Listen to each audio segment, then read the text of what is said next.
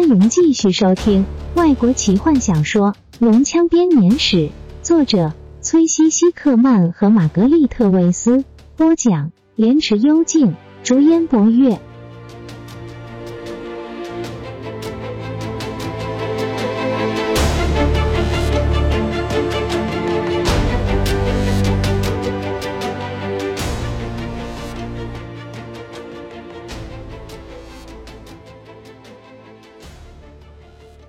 坦尼斯咒骂着自己的漫不经心，竟然没有多拍一些人看着贝伦，没有强迫他说出心中的秘密。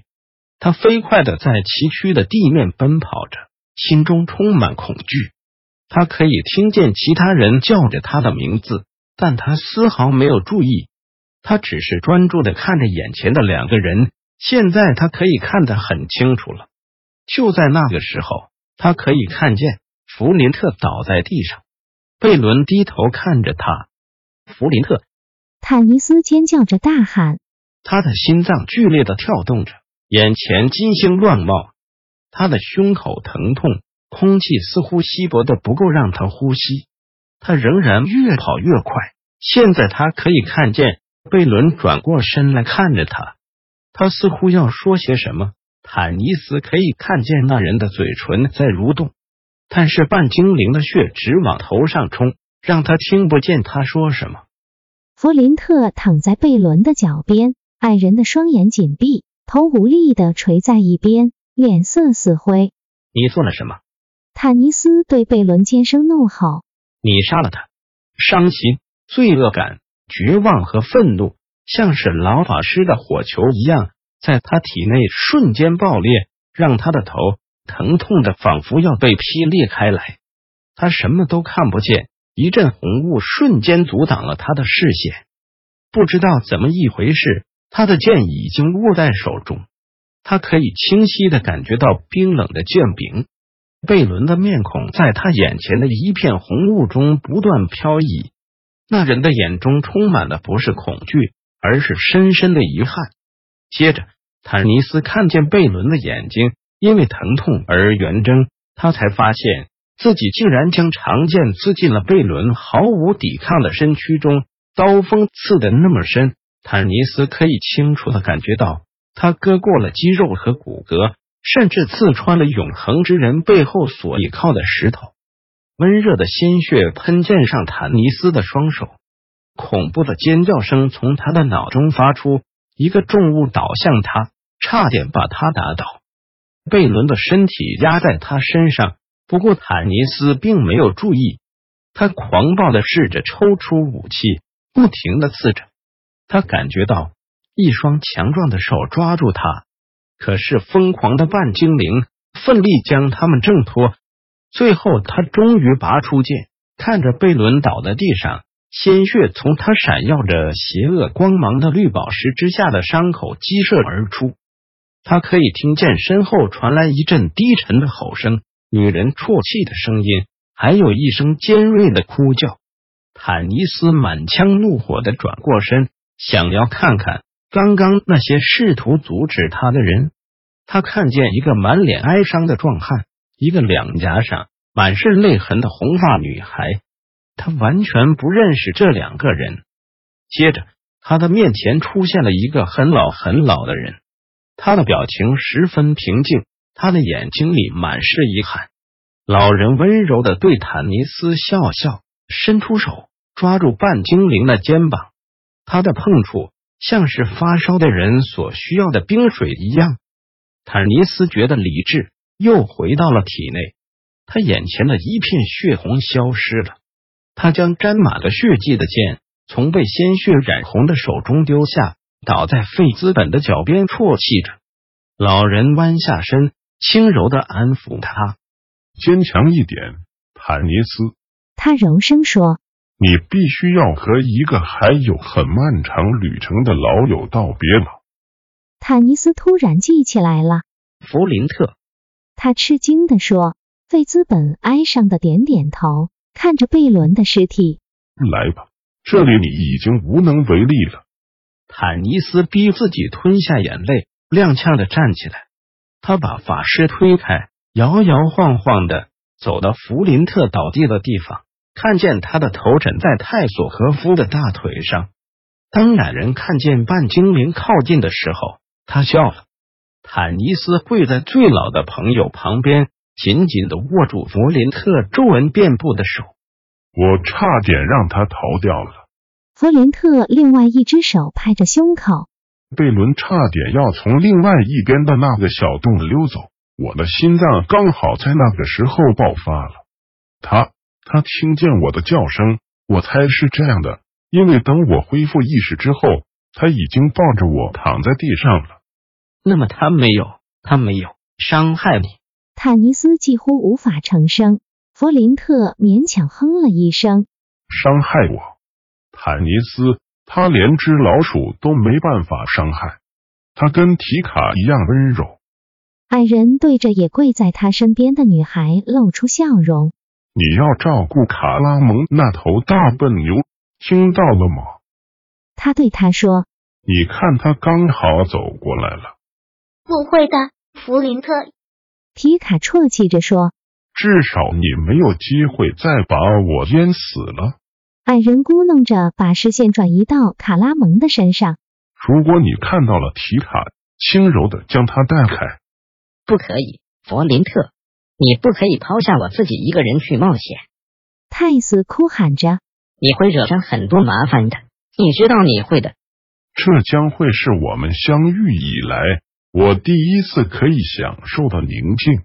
矮人含混不清的说：“我要把头盔给你，就是上面有石臼兽鬃毛的那一顶。”他目光严厉的瞪了坦尼斯一眼，然后转回头去看着不停啜泣的坎德人。他叹了口气，拍拍泰斯的手：“乖。”小家伙，乖，不要太伤心。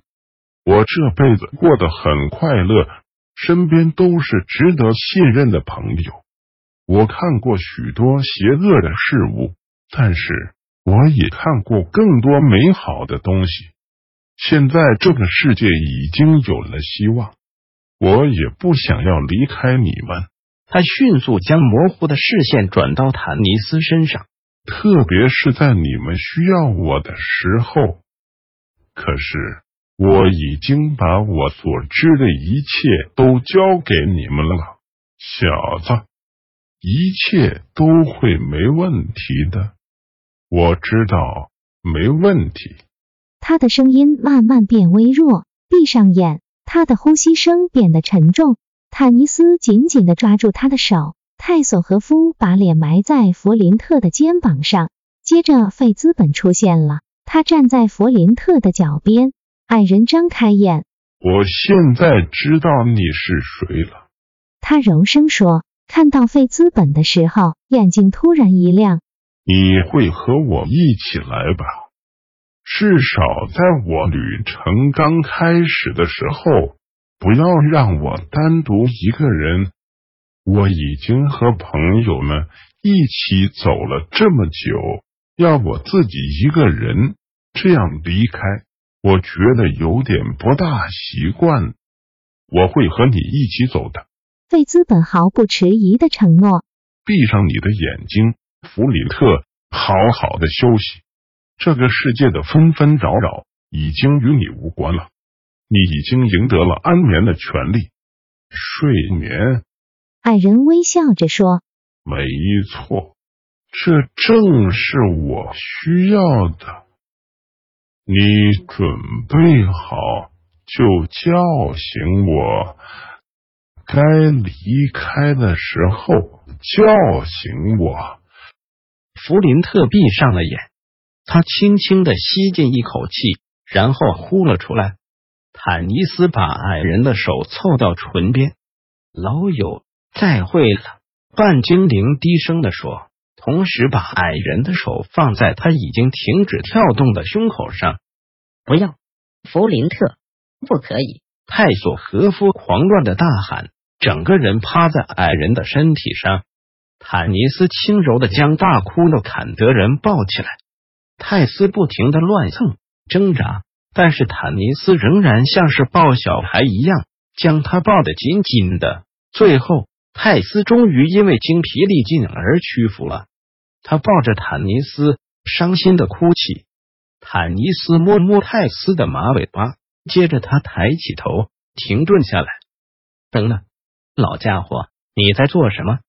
他大喊。坦尼斯把泰斯放在地上，很快的站起来。那年迈的法师将弗林特的尸体抱了起来。当坦尼斯震惊的看着时，他开始走向盆地中央的那圈石块。停下来！坦尼斯命令。我们应该要给他举行一个仪式，帮他建造一个墓穴。费兹本转身面对坦尼斯，老人的表情十分严肃。他轻松的抱着沉重的矮人。我对他保证过，他不会一个人走。费兹本简短的说，然后他转过身，继续往那圈石块前进。坦尼斯迟疑了片刻，接着他跑过去。其他人仿佛被定在原地，呆呆的看着远去的法师背影。对坦尼斯来说，要追上一个抱着那么重尸体的老人，应该是很简单的事情。但是费兹本的速度惊人。仿佛他和弗林特都像是空气一样轻。坦尼斯突然开始觉得自己身体十分笨重，就好像是要追上空中的一缕青烟一样的困难。但他仍然踉跄的跟在他后面。在老法师抱着矮人的尸体走进石圈之内时，正好追上了他们。坦尼斯想也不想的跟着挤了进去。他一开始以为。眼前是一地平静的水，平静到没有任何东西干扰它无波的表面。然后他发现这不是水，这是一片圆形、光滑的黑色岩石。黑色的表面被打磨的十分光亮。它在坦尼斯的面前，就像是美丽的夜空一样的伸展开来。而且，就当坦尼斯低头注视这一片岩石时，他竟然看到了闪烁的星辰。清晰的让他不由自主的抬起头，以为夜晚已经降临。虽然他也知道现在不过是下午，他头上的天空是湛蓝的，没有星星，没有太阳。坦尼斯受到无比的震撼，双膝一软，跪倒在池边，再度往里面看去。他看见了星星，他看见了月亮，他看见了三个月亮。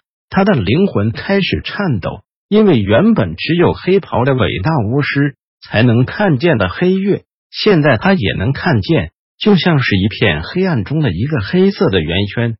他甚至可以看见英勇战士和黑暗之后的星座消失之后所留下来的空洞。坦尼斯想起了雷斯林说过的话：两个都走了。他降临到了克莱恩，坦尼斯他则是要来阻止他的。坦尼斯抬起头，看见费兹本抱着弗林特的尸体踏上了这黑色的岩石。半精灵努力强迫自己跟上去，但眼前的这片黑色的岩石就像地狱一般，让他没有胆子踏上去。他只能眼睁睁的看着老法师轻柔的走着，仿佛不愿意吵醒怀中沉睡的孩子，走到了闪耀着光芒的黑岩的正中央。费兹本。坦尼斯大喊：“老法师既没有回头，也没有转过身，他只是继续走入那闪烁的群星中。”坦尼斯感觉到泰索和夫爬到他身边，坦尼斯伸出手紧握着他的手，正如同他握紧弗林特的手一样。老法师走到了池子的正中央，然后就消失了。坦尼斯吃了一惊，泰索和夫一跃而起。开始跑向那闪闪发光的岩石，但是坦尼斯抓住了他。